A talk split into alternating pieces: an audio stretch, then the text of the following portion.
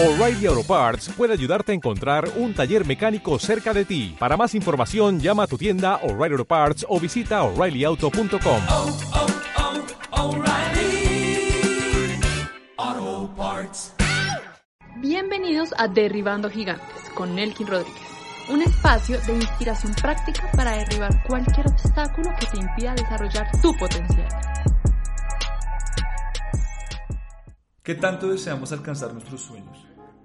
¿Son estos capaces de motivarnos y hacernos mover montañas hasta alcanzarlos? La cuestión no es únicamente cuán grande es tu sueño. El tema es cuántas veces estás dispuesto a intentarlo una y otra vez hasta lograrlo y luego volver a empezar de nuevo. Bienvenidos al sexto episodio de mi podcast Derribando Gigantes, al cual he denominado El Ciclo Sin Fin.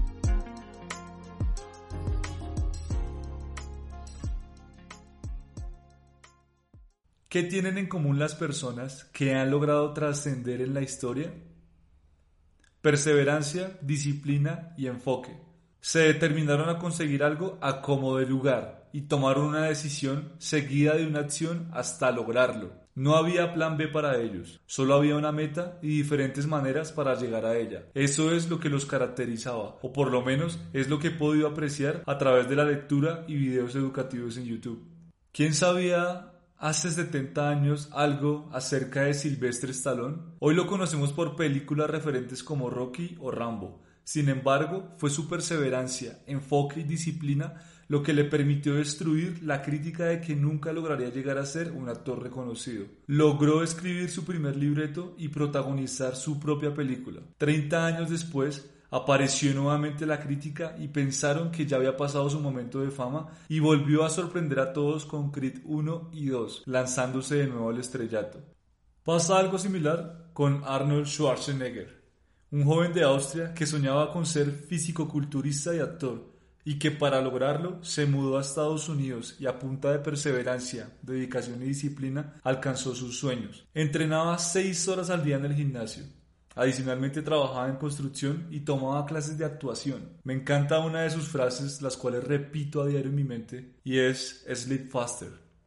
¿A qué se refiere con esto? Que él nos invita a ser eficientes con nuestro tiempo, dormir menos, dormir más rápido, como, como queramos interpretarlo lo que se busca al final de cuentas o su enseñanza es qué haces con las 24 horas que tienes al día. Después de todo, todos tenemos la misma cantidad de horas al día. Tenemos acceso a las mismas oportunidades en cuanto a tiempo se refiere. Así que cada día me repito esta frase porque me motiva a hacer un uso eficiente de mi tiempo. ¿Quién diría que unos años después este reconocido actor se lanzaría al estrellato con clásicos como Terminator? y que su perseverancia y enfoque lo llevarían inclusive a ser gobernador de California. ¿A qué voy con todo esto? El camino nos traerá varias pruebas para formar nuestro carácter. Y si no aprendemos lo que se requiere con ello, caeremos en varias trampas que nos obstaculizarán o bloquearán temporal o indefinidamente. Trampas como no creernos lo suficiente buenos para algo y dudar de nuestro potencial, compararnos con los demás, caer en críticas y prejuicios, sin embargo, no eres el único que puede vivir esto.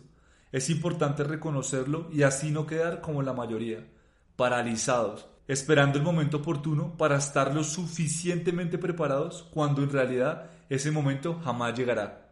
Hay un versículo que me encanta, Santiago 2.17, a través del cual Dios nos dice que nuestra fe debe ir acompañada por obras. De lo contrario, no sirve de nada creer si no estás dispuesto a hacer. No estoy de acuerdo con la frase ver para creer.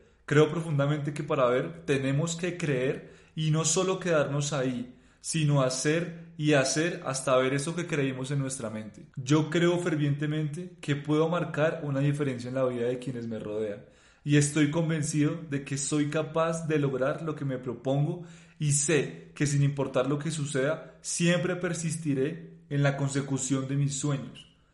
¿Qué crees acerca de ti? que hay en tu mente. ¿Estás determinado a conseguir tus sueños? ¿Son tus sueños lo suficientemente retadores y apasionantes para llevarte a la acción? Te pregunto esto porque he notado que hay un patrón o un ciclo sin fin que se repite una y otra vez, independientemente de que alcances o no tus objetivos. Como lo dije antes, siempre y cuando sean lo suficientemente grandes como para impulsarte a la acción. Desde mi perspectiva y de lo que he experimentado yo personalmente, el ciclo consta de los siguientes pasos. El primero de ellos es empezar un proyecto con mucha expectativa y energía. El segundo es ver en el camino que las cosas no salen como tú quieres, lo cual no es malo si lo observamos desde la perspectiva correcta, ya que si analizamos detenidamente la emoción que experimentamos en ese momento, que puede ser frustración o decepción, lograremos identificar que podemos dar más de lo que estamos dando y que aún queda mucho por mejorar. Eso es lo que nos está hablando esa emoción. El tercer paso puede ser un momento de inflexión en el cual decidamos pausar. Posteriormente hacemos algunos cambios, reflexionamos en qué podemos mejorar y volvemos a empezar de nuevo. Veo desde mi perspectiva que eso es un ciclo, como lo denominé el ciclo sin fin, ya que es una constante cuando estamos en la búsqueda de alcanzar nuestros sueños. Cuando tenemos un sueño, una meta que nos apasiona y que, aunque no hemos llegado a donde deseamos, hemos identificado que hemos pasado por obstáculos y esos son pequeñas victorias que nos alimentan para seguir luchando, para seguir dentro de este ciclo y no abandonar, sino mejorar, cambiar las acciones para llegar a esa meta. Nunca tener otro plan, no plan B, sino cambiar o tener diferentes acciones para llegar a la meta que definí inicialmente.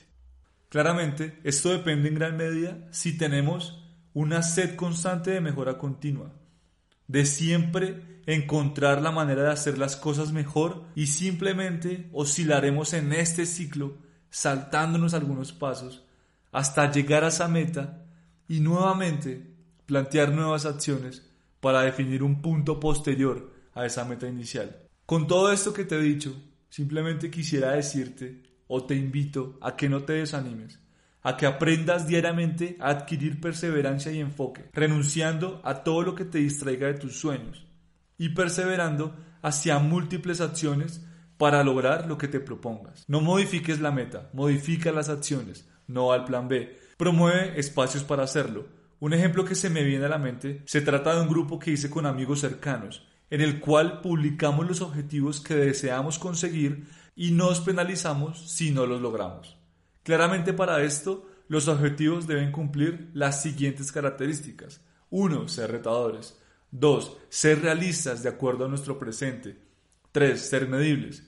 Y 4. Tener una fecha específica de cumplimiento. Estos objetivos deben ir acompañados de ciertos hábitos para lograrlo, ya que de nada sirve establecer un objetivo si no preparas el ambiente adecuado para lograrlo. Después de todo, somos seres de hábitos.